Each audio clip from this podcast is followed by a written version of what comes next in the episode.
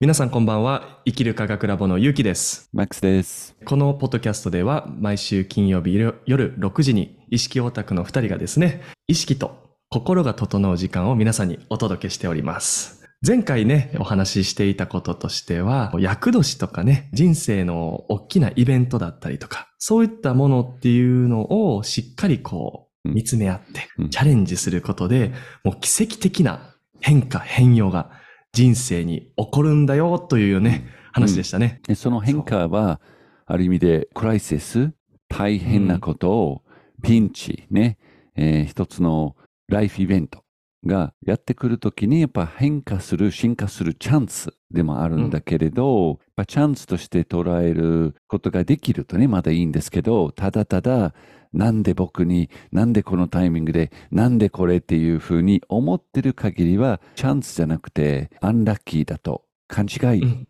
してることがね、よくあると思うんですけど、じゃどうやって具体的にそういったピンチ、そういったクライシス、そういった厄年によく起きること、まあ、人生の変化がやってきたときに、どうやってそれをうん。よりスムーズに受け入れて、進化に変えることができるかっていう話、ちょっと具体的にしたいと思うんですけど、これ実は、今日は月曜日なんで、ちょうど、えー湯河原で2日間のリトリートやってきたんです。土曜日と日曜日に2日間のリトリートをやってきて、その中にまさしく集まった方々が人生の変化、人生のシフトね、より新しい進化した自分に生まれ変わりたいと思って参加してるんですね。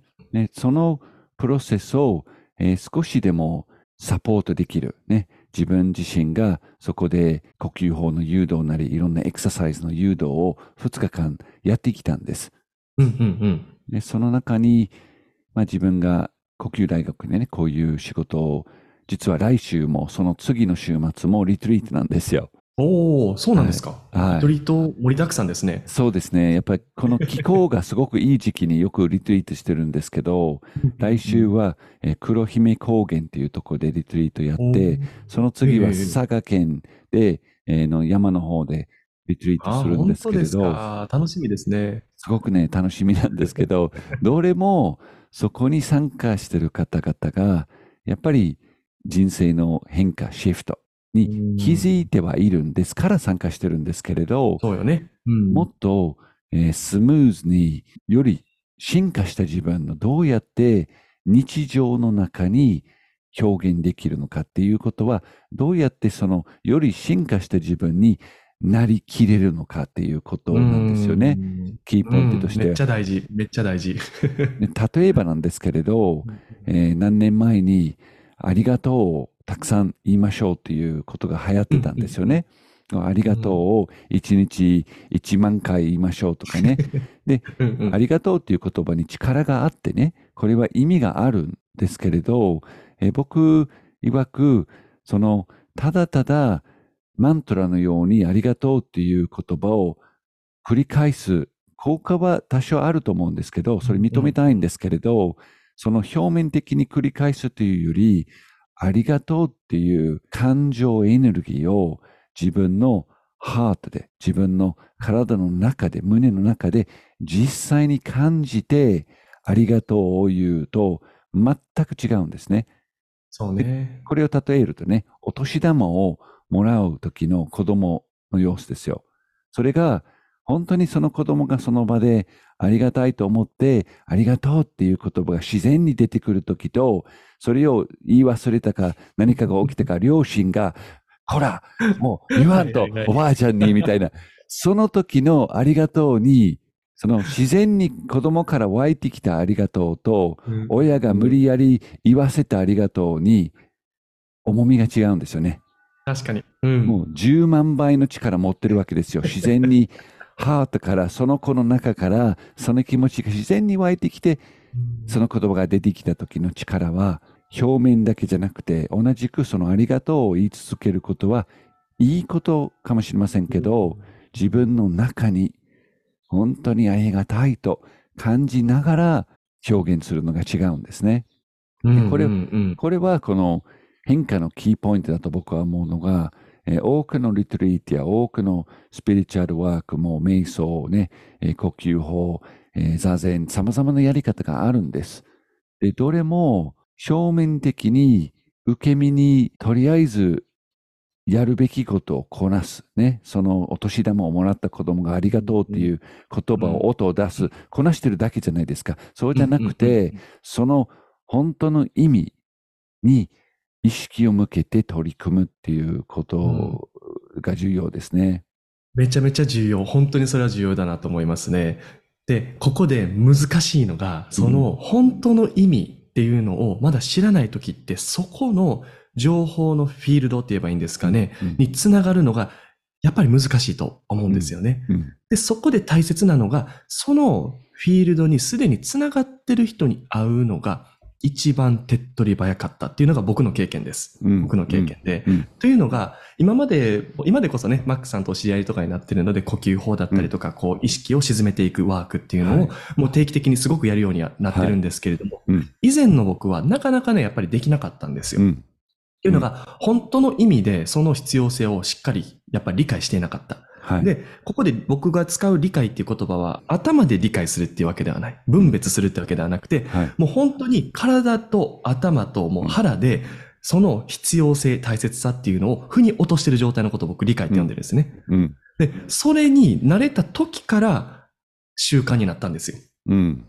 うん。だから、やっぱり誰からそれを教わるのかっていうのも、とてもキーポイントになるのかなって思うんですね。うん。でも、ただね、僕いつも思うのが、その人にとって気づく必要のあること、あるじゃないですか。うん不思議なんですけれども、そのタイミングが来たら、そのフィールドにつながってる人が、おのずと現れるうんと思うんですよ。うん。そうです、これはね、、本当に不思議で、別に会いに行こうとかって思ったわけでもないんですけれども、そのタイミング、その人に必要な人が、やっぱ来るんですよね。だから、いかにそれをキャッチできるのかっていうのも僕、大切なポイントだとは思います。キーポイントですね。人生全体に、そのタイミングで目の前に来てる、ちょっとした知らせや、ちょっとしたプレゼントですよ。出会いは。うん出会いは必ずプレゼントで、ここいつと思っても、そのこいつっていうのもプレゼントです。何か気づかしてくれてるんですよ。絶対に。今まで自分の人生でですよ。その本当に、うーんっていうような人？なんていうかね。うん ちょっとこう、ライバル的なね、こう葛藤が起きるような人こそ教えてくれてるんです。何かを。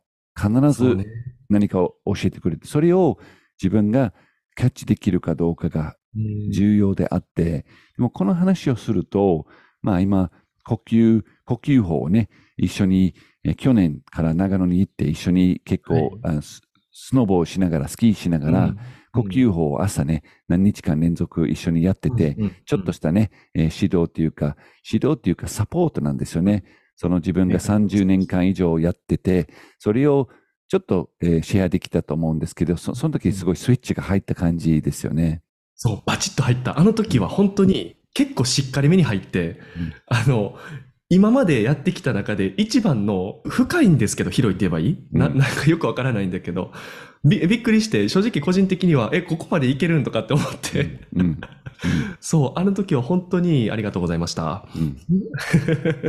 それ、それこそ僕自身がたくさんのね、本当にサポートしてくださった先生たちね、先輩たちのそういう同じ、全く同じように自分がその人と出会って一緒に呼吸法したり何かのヒントを得たり、え、ここまでいけるのかっていう気づきがあったわけですよね。なのでそれがただただ自然にバトンタッチされて、バトンタッチされて、うんえー自分のものでもないし、これから、えー、ゆうきさんと一緒にどっかで呼吸法をしてる人が同じく、おおすごいここまで自分の中にこんな素晴らしいものがあったかって気づきのが、まさしくこうみんなのものだと僕は思います。でそれがえーみんながお互いにそういうエネルギーをシェアすることです。ここで言ってるのがノウハウだけじゃなくて、その本人が持ってる呼吸法の場合は呼吸法の体験が、うんまあ、30年間の中にたくさんのね、本当にもう喜び感謝いっぱいの光いっぱいの体験が、実体験があるわけです。その体験がその人の身の周りに情報として情報フィールドに存在してるから、シェアされるんです。で、これは、えーもう一つわからないと思う人は、じゃあ、テニスはどうですか？テニスやろうと思えば、テニスというものに体験があって、言葉の指導だけじゃないんですよ。体験があって、うまくできてる人、うまく今までやってきた方が、そのテニスということに対する情報を持ってるから、エネルギーを持ってるんですよ。だから、テニスの理論のバッチリ持ってて、でもテニスは下手くそなコーチから学びますか皆さん？学ばないよね。いくらいくら言葉が上手くても、その人の身になってないのが分かるから、だって下手くそにボール打ってれば、誰も学ばないと思うんですよね。で、そこで言いたいのが、テニスにしても、野球にしても、呼吸法にしても、何にしても、それをある程度マスターした。完全にね、うん。パーフェクトじゃなくても、ジョコビッチじゃなくてもいいんですよ。ある、ある程度、逆にジョコビッチという方だとね、あの、きつすぎて学びにくいと思いますよ。ね、からうん、ある程度それを自分より数段そのノウハウを身につけて実践でできてる人からうん学ぶと、その情報が自分にちょうどちょっと自分、今の自分よりそのさ次のステージ、もしかしうんその次のステージまで案内できる、シェアできる方だと、すっとね、それができたりするんですよね。確かに確かになるほどね。そういう意味ではすごい、あの、世の中ってうまくできてるなと思うんですけれども、その個人が到達できるレベルのちょうどいい方が現れてくれると思うんですよ。うん。だからいきなり、その、例えばですよ、書道を始めたばっかりの人が、まあ、明らかに、もう世界トップレベルの書道家に会えるわけないんですよ。学べるわけないんですよね。うん。うんうん。それってなぜかっていうと、その感覚を多分理解できないから、フィールドがまだ。そうですね。うん。うん。だから、やっぱりそのステージっていうのはあるんだなっていうのは、体験的にも多分皆さん、あの、理解いただけると思います。そうですね。うん。怖いだろうしね、そういう世界一の書道とか、世界一の、ね ジョコビッチみたいな人から、んね、教わるなら、こう、うん。めちゃめちゃ緊張すると思いますけどね。絶対するよ。なんでできひんのみたいな言われそうだね。いや、レベルがた、レベルがね、もう異次元ですから、うん。そうよね。本当に。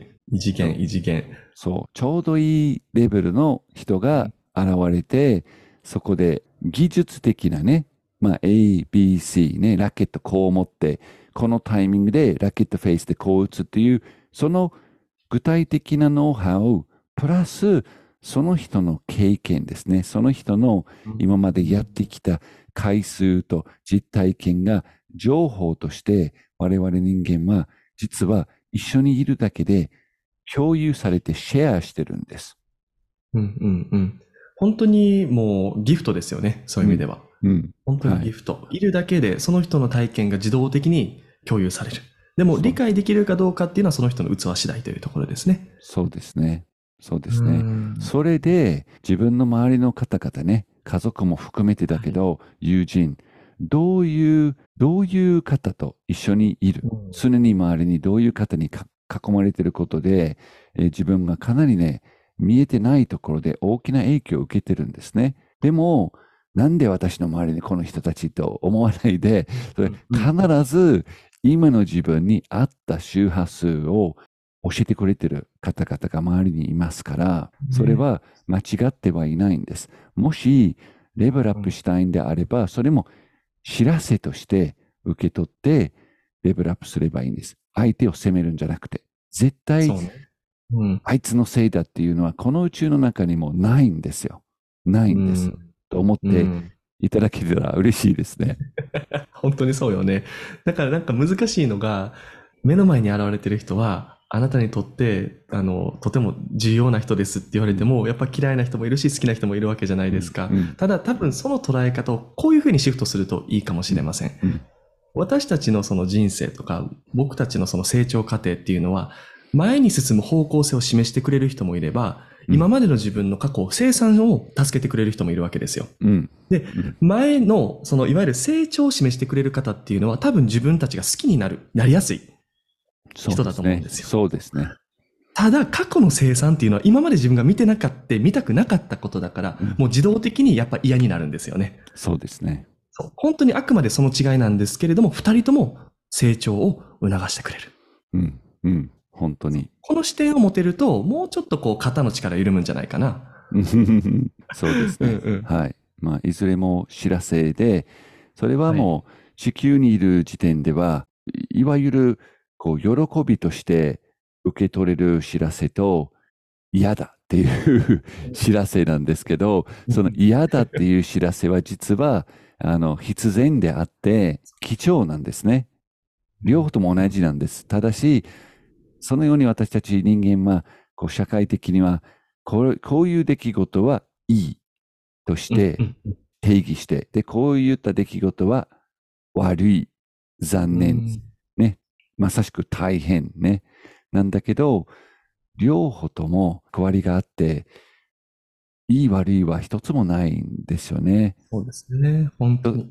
一つもないんで、その、リトリートでワークをいろいろやってるときに、僕は、リトリートの場合は、まあ、直接一緒に呼吸法をしたり、ね、いろんなエクササイズしますけど、その中にヒントシェアして、うん。ね、情報をシェアして、ヒントシェアして、その場のエネルギー、雰囲気を一人一人が感じ取って、受け取って、で、それをどうやってその時のエネルギーを自分の日常生活に持って帰って取り入れるかっていうプロセスが実は一番重要だと思います。つまり別の言い方すると、リトリート中にめちゃくちゃ楽しくなって素晴らしいエネルギーを感じてわーっとね、えー盛り上がってもそれは悪いことではないんです。それはもちろん素晴らしいことなんだけれど、それが一番大切なパーツではないんです。リトリートの中に。一番大切なパーツは、その中で新しい情報フィールドと出会って、まさしく呼吸法の場合は、あ、ここまでいけるんだって、ここまで感謝と喜びが自分の中に湧いてくるもんだっていう、そのきっかけを知った後に、どうやってその要素を自分の現時点の自分に日常生活の中にお土産として持って帰って応用するかっていうの、ここが一番難しいパーツであるけど、一番進化で言うと重要なパーツであって、そこに、えー焦点をすごくね、僕合わせてるんです。リトリート中にも。ね。はい。大切ですね。うんうん。リトリートで行ったりとか、まあそういった場所に行ったりとかして、いろいろなものをこう、ギフトとしてもらえると思うんですけれども、なんかね、もったいないなって思うのが、その時がこう、祭りとかフェスティバルな感覚で戻ってきて、日常生活に戻ってこう、普通、また自分に戻ってしまうというのがね、はい。もったいない。すごく思うんですよね。だからなんかこう、ライフスタイルを一緒に作るっていうのもすごく大切な気がします。というのが、これ仏教の聖典でしたっけね？どっかに書かれてて忘れちゃったんですけれども、本当のマスターは村の中にいるって書いてあるんですよ。うん、うん。つまり、まあ一度自分を、まあ村なり社会からこう隔離して感覚を研ぎ澄ましたとしましょうと。はい。ね。ただ、研ぎ澄まして、また街に戻って、普段の自分に戻ってし、あの、戻ってきてしまったら、これは全然身になっとらへんとうんいうことっていうように、まあ、説いてるわけですよね。まあ、僕それ聞いたときに本当にもうハッとして、まあ本当にその通りやと思って、うんだってね、自分をそのね、森とかの中にこう隔離してしまったら、一生それで人生終わってしまうんかいとか、うん何のために生まれたのか分からへんと。はい。いうことなわけですよ。だからやっぱりそういった学んだことっていうのを自分のものとしてどうするのかっていうのを考える、またはそれを理解する時間を作って、しっかりライフスタイルをそれで設計するっていう、うん。ね、そのプロセスは欠かせないと僕も思います、本当に。そうですね。本当に、これが非常に重要なポイントで、僕はどうやってリトリートの場合も、実は社内研修もやってるんですね。呼吸大学で。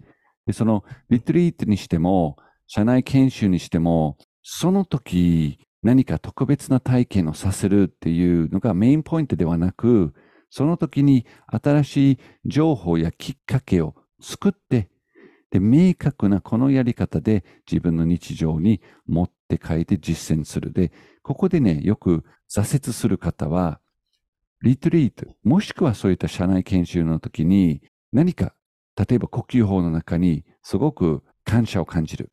自分の中に大きな調和を感じる、平和を感じる、静かになって、感動したり、喜んだりすることが多いんです。その場で。で、それは僕は経験があって誘導しているのもありますし、他のメンバーがみんな一生懸命やってるから、その雰囲気の中でやっぱり体験しやすいんですね。感じやすいんです。でそこで感じたとしたら、何かすごい喜びとか安らぎを感じた。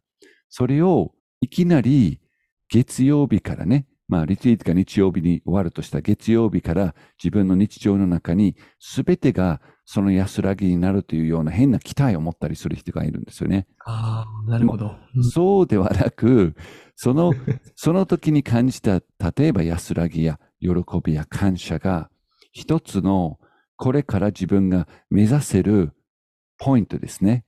こういう可能性はあるよって、自分の日常の中に、こういった気持ちに訓練次第、ワーク次第、できますよと。テニスの先生が、すごい綺麗なフォーハンド打って、それがスパーンとね、トップスピンが乗って、ちょうどラインギリギリに当たってシュッといく。それを見せてもらってるときに、次打つときにそのようには打てないんですね。うん。次の自分が一人でやってるとき、試合に出ても、その、そのように、でも、目指すポイントが一つ見えてるんですよね。こういうフォームでこういうテニスの打ち方は、今度目指せるっていう目標設定ある意味で、リトリートでで、そのリトリートの中に感じた、体験したものは、自分の中にこの可能性はありますよ。じゃあ、日常に戻って、それをリトリート同様にずっと感じるっていうより、やっぱり日常に戻るといろいろ試されたりするんですよね。まあ、子供たちがうるさかったり、ね、パートナーとの、うんね、関係でいろいろと喧嘩があったり、仕事の中にトラブルが起きたり、なんだかんだで人間ってやっぱりアップダウンあるんです。チャレンジがあるんです。それが自然ですから、その中に常に、ああ、でも、リトリートのあの時の安らぎをもう忘れたって、がっかりして自分を責めるんじゃなくて、あ、それが一つの目標だったんだ。これからそこを目指すのどうすればいい？じゃあ、1日まず5分。これをやってみたい方は、呼吸法というものを1日5分ね。このポッドキャストの中に1分だけ紹介してるんですけれど、YouTube 見れば、呼吸大学の YouTube 見れば、無料で5分間の呼吸法あります。それをまず1ヶ月5分毎日やることで、安らぎや呼吸に対する感謝がより身につくわけですね。確実に。うんそうね。他にも、そのリトリート中にいろんなパーツも紹介してるんだけれど、どれもリトリート中にすごく時間もエネルギーもあるから、他にまあ子供たちがいないし、他にやることもないから、そこをどんどんやって素晴らしい体験の感じていただいて、で、それが自分の日常の中にその一部だけ、例えば5分のね、エクササイズとして呼吸は一つだけど、他にあります。自己観察だったりする。うんそういったエクササイズを地味に日常にこなしながら、そのリリトリート中で学んだことをもう一回思い出しながら、そのエネルギーを今の自分に落とし込むっていうか、でそのプロセスはまさしく、えー今の自分がここにいます。で、これから目指していく自分が、例えばテニスのフォーハンドがすごくうまく打てる人、もしくは自分で座って5分間の呼吸で、本当に5分でもリセットされて、とってもね、いい気持ちになれる自分ね。それほぼブレずに毎日そのポイント体験できる自分。でその自分って、えー目標として持っていいけど、今の自分はそれができないからダメじゃなくて、今の現実、今の自分の状態、受け入れながら、そこに優しさと、ね、ちょっとした、また自分のいつもの癖が出ちゃった時とかやっちゃった時はそれを無視するんじゃなくて、でも、そこで厳しく自分を責めるんじゃなくて、あ、こういうパーツがまだあるんだ。やっぱりね、うんうんえー途中、自分が進化の途中だからいいんだって、またもう一回意識をリセットして、呼吸法をするなりなんなり、そのエクササイズにもう一回取り組むっていうことが、うんえーすごくね、重要な、えー意識だと思います。とっても大切、めっちゃ大切だと思いますね。これって本当にイメージ力だと思うんですよ。うん。どれだけこうはっきりイメージできるのかっていうことだと思うんですけれども、僕もやっぱそういったリトリートとかレッスンとかどこかに行った後に家にどうやって持って帰ってるのかっていうと、僕はイメージする時間を作ってるんですよね。うん。で最近だとほとんどあの、僕の習慣になっている毎朝お風呂に入って、あうんの呼吸法をしながら、まあいろんなものを思い出してそのエネルギーにつながるっていうワークをやってるんですね。うん。やっぱりそういった一度体験した場所やところ、あの場所やその時間や空間っていうのって覚えてるし思い出しやすいんですよね。うん。で、うんそこで例えば僕はすごい深い安心感を感じた。じゃあ今日もそれを感じたいと思った時は、もうそれを如実にイメージして、そこにあたかもいるかぐらいにイメージをする。うん。まあそこにまあちょっと意識のその合わせるトレーニングっていうのは必要だとは思うんですけれども、できるようになるとね、もう本当にピタッとその場所にいる感覚になって、はい。精神状態もそこに合っていくんですよね。うん多分脳波もそうですよね、マークさん。そうです。そうですね。はい。うん。そう合ってくると思うんですけれども、それをすると本当に学んだことを持って帰れてるなっていうことをいつも感じています。で、実際になんか研究もあるみたいですね。イメージトレーニングだけで筋トレすると筋肉量がほんまに増えたっていう。そうです。はい。あれはびっくりですね、本当に。うんだからどれだけこうクリアにイメージできるのか。そこに、その自分になってなくてもいいんだけれども、イメージするだけで、実は体も、ハートも頭もこうしてくれるという。はい。うん。うんで、さっき言ってた実験というのは、学生にあるグループは実際に筋トレさせたんですね。で、別のグループ、コントロールグループが筋トレをせずに、毎日自分で筋トレしてるイメージをね、バーベルを持って、それを何回かこう持ち上げるイメージですよ。実際にやってないんですよ。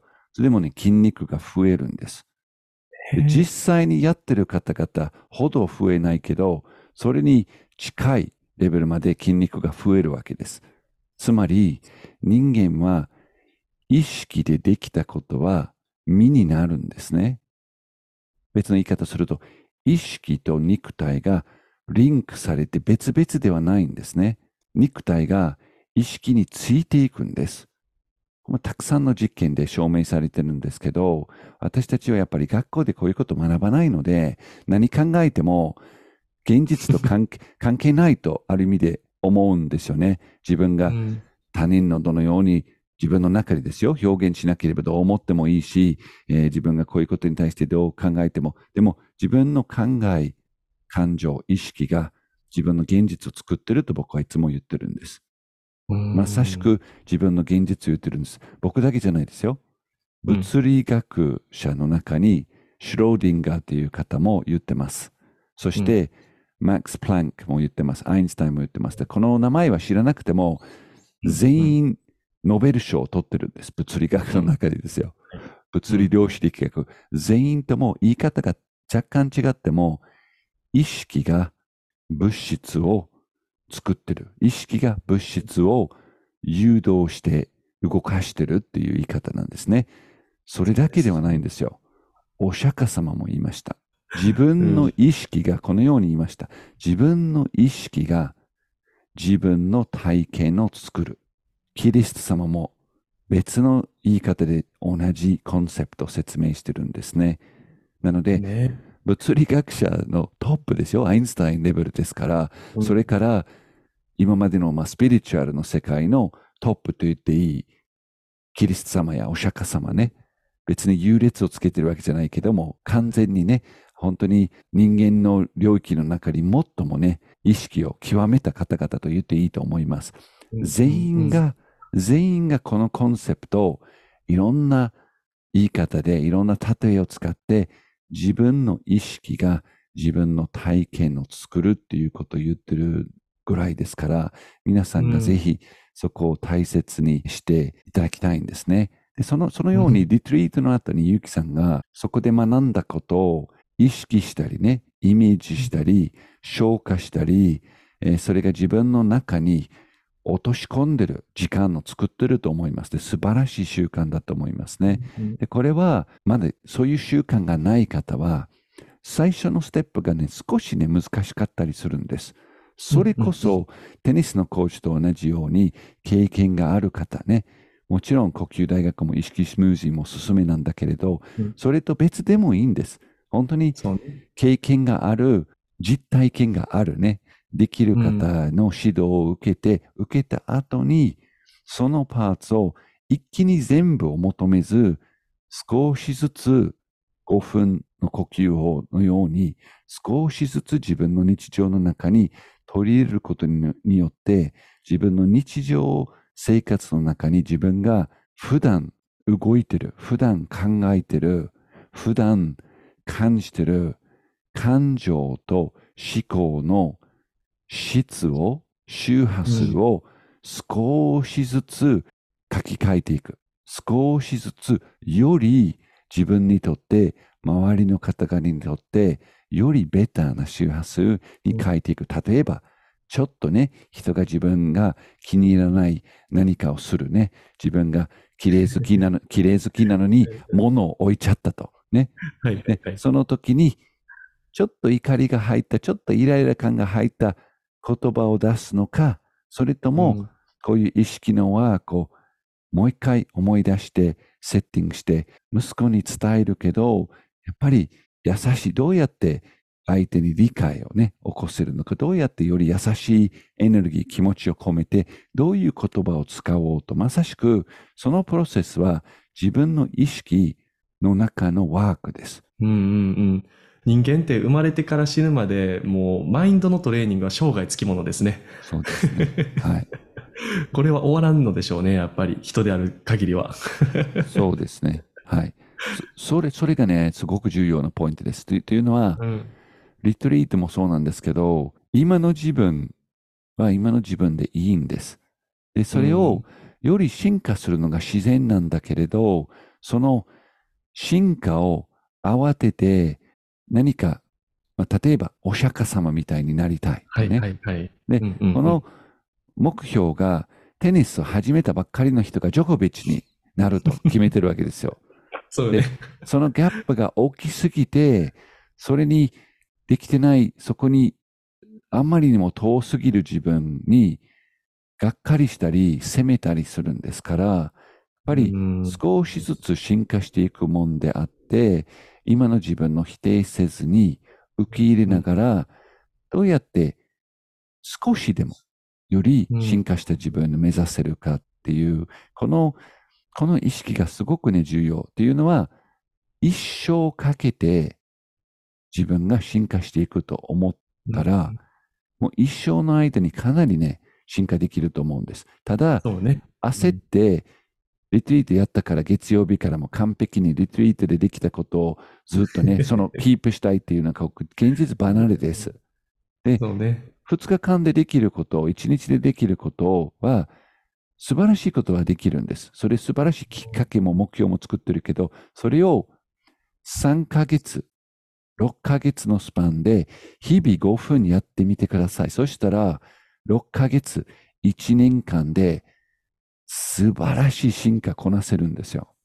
うん、そうよね。だってもしね、日本の平均寿命は84歳ほどって言われてるんですけれども、うん、もうそれ、その中の半年ね、半年フォーカスしてやるだけで、大大大前進ができるわけですから、うん、そう考えるとね、ある意味短いもんですよね、マックさん、そう考えると。そうです。ね、はい、そのどのね、タイムスケールでね、物事を見るのかっていうのも一つこのマインドのコントロールすごく重要なのかなっていうのも思いますよね。うん、もうよくあるのがもう早く結果が欲しい、まあビジネス業界とかもね、あの、政府とかもそうなんですけれども、もう来年結果を出すとか、再来年結果を出すとかっていうね、このタイムスパンで見てしまうと、やっぱりこう無理が出てるんですよね、結構。いろんなところに無理が出ていて、不調、結果的に不調和になる。うんだから、その何を取り組むのか、で、その取り組むものっていうのはどれぐらいのタイムスケールで見る必要があるのか、これもセットで考えると、まあ、同じこと言いますけど、肩がリラックスできると思います。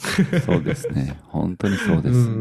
そこが意識のワークを始めている方々は、本当にこれを理解するとベタですね。もう、つい明日、来週に何か大きな衝撃的な変化を求める。それはね、いらないんです。はっきり言いますと。それより、じわじわと日常の中にちょっとしたよりベターな選択肢をする。よりちょっとした呼吸のワーク、意識のワークを取り組んで、6ヶ月間かけて、1年かけて、この意識ができると、みんなうまくいくんです。今までの経験でいうと。うん。そういうスパンで見て取り組んでる方は、そして地味に現実的に自分の生活の中にそれ取り入れるという覚悟してるんですから、で、うん。雷が落ちて、リトリート中に雷が落ちて自分が 別人になると望んでる人は、みんなリトリートの後に逆に意識が落ちて、そして自分が実現できなかった自分に罪悪感を持っていくと、ますますリトリートの前より下に行っちゃうエネルギーがっていうこともあり得るんです。よくあるんです。うん、うん。これめっちゃ今重要なポイントだと僕思ったんですよ、実は。というのが、まあ、呼吸法だったりとか、まあ、意識を沈めるワークですよね。をやっている時って、意識が広がるわけですよ。うん。で、広がってる時に注意しないといけないのが、広げてどこに共鳴するかなんですよねう。ん。うん。で、その時に自分を罰しているエネルギうんー、全然できてない。うんそうすると、その周波数に近い意識体とつながってくるんですよ。うん。ってことはそこから学びを得るものっていうのは、そこから入ってくる情報っていうのはうん、もちろんそういった情報なんですよね。自分がダメだ。いわゆる自己処罰とか、うん。自分を罰してしまうようなエネルギーが入ってくるから、それに拍車がどんどんかかってくるんですよ。うん。うん。だから、エドガー・ケイシーがね、あの、リーディングやってる時に、瞑想する時に必ず注意することっていうのは、うんそれをする前に、どこの意識、どこのフィールドにあなたはフィックスしてますか？うん。そこがあなたのガイドになります。はい。はい。なので、そもそも呼吸法をするときのその前のマインドの準備、忘れないでね、とうん。うん。いうわけですよ。はいいや、まさしくですよね、はい本当に。はい。それは僕は同感であって、なんだけれど、まあ、別の捉え方をすると、はい。本人の中にやっぱり自分の責める、自分の、えー罪悪感の感じで、もうまさしく自分自身の責めている思考と感情ってみんなあるんです、人間。必ずあるんです。他人の責めてるエネルギーすごく似てるんです。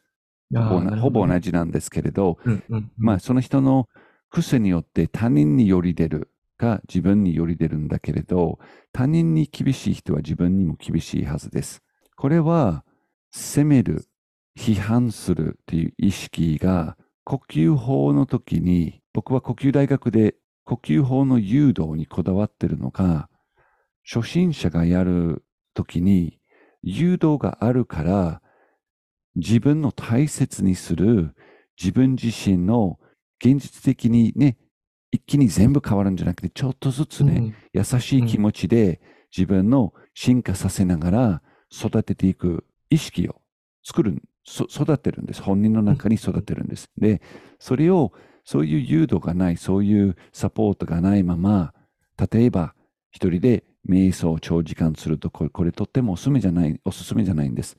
初心者にとっては。なぜなら、自分の中の否定する、批判する、責める意識、やってるうちに、そこを膨らましていることがよくあるんです。瞑想しながらですよ。瞑想しながらも自分の中のそういった責める癖、自分と他人の否定する、ジャッジする癖が出てきたりすると、その瞑想状態で目を閉じたままに、そういった思考を考えてると、そういった思考力がどんどん自分の中に膨らんじゃうから。そうね。うん、そこが、まあ、エドガー・ケイスエドガー・ケイシーさんが言ってたポイント、別の解釈で同じことなんです。そうですね。なので、本当に。にどの意識と共鳴して、どの意識を育てたいか、自分の中に、うんううんんが重要なパーツで、そこはえ誘導のすごくあの大きなポイントだった、ね、役割だと思いますね。本当にそう思う。本当にそう思いますね。もう誘導のもう、もうし使命というかね、そこが。うんうん うん、だからこそ誘導していただける方は、しっかりこう、ね、チョイスしたいというところだとは思いますよね。うんうんうん、いや本当に本当に。今週のテーマとしてね、皆さんがそういう意識のワークね、リトリートも含めて、まあ他の全体的な進化のプロセスの中に少しずつね、無理をせずに自分の現実にそれを落とし込んでいくことなんだけれど、それに関連するワークを、え今週、ゆうきさんにお願いできますか？はい、もちろんです。えー今回はですね、意識のワークというよりか、意識のちょっと実験も含めたものをやりたいなと思っておりまして、あの、まあ、これね、準備が必要になりますので、ポッドキャスト一度止めてからやっていただいてもいいんですけれども、あの、シンプルに、コップ2つに水入れてください。コップ2つに水を入れて、まずそれで準備をしていただきたいと思います。で、今からこれに何をするのかと言いますとですね、先ほどね、今回のお話で、リトリートの体験を家に持って帰るというお話をしました。まあやっぱりね、こうイメージするときにその場にいるイメージっていうのもね、あの、するのも必要ですし、まあそれがちょっと難しいなと思った場合は、そのイメージを水を鏡だと思って映しちゃったらいいんですよ。そうするとね、実はこの水に、まあ、やっぱフィールドっていうのがありまして、その時の体験がこの水に入るんですよ。それ、それを入れた水をですね、飲む。飲むとですね、その体験がまた体に浸透します。で、面白いのが、これね、水飲み比べてもらうと、味変わるんですよ。本当に。面白いんですけれどもね、これをやっていただいたらもうすぐにわかると思いますので、ちょっとやっていただきたいなと思います。で、やり方は簡単です。体験を入れたい方の水選んでくださいね。これ一緒に入れてしまったら味が同じになっちゃうからね。片方だけね、片方だけに水を、水に意識を集中させます。させ方としては、水と自分、自分と水の境界線がなくなるイメージ。まあ、例えばね、水がハートの、自分のハートの中にある感覚とか、あたかも自分が水になったかのようなイメージで自分を見るイメージ。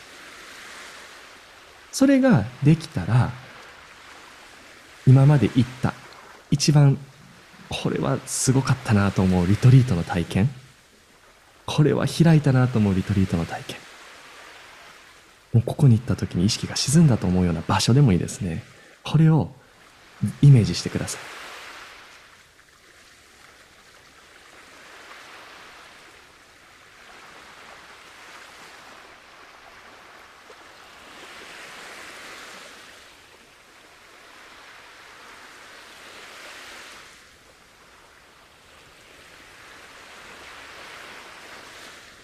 できましたか？イメージ。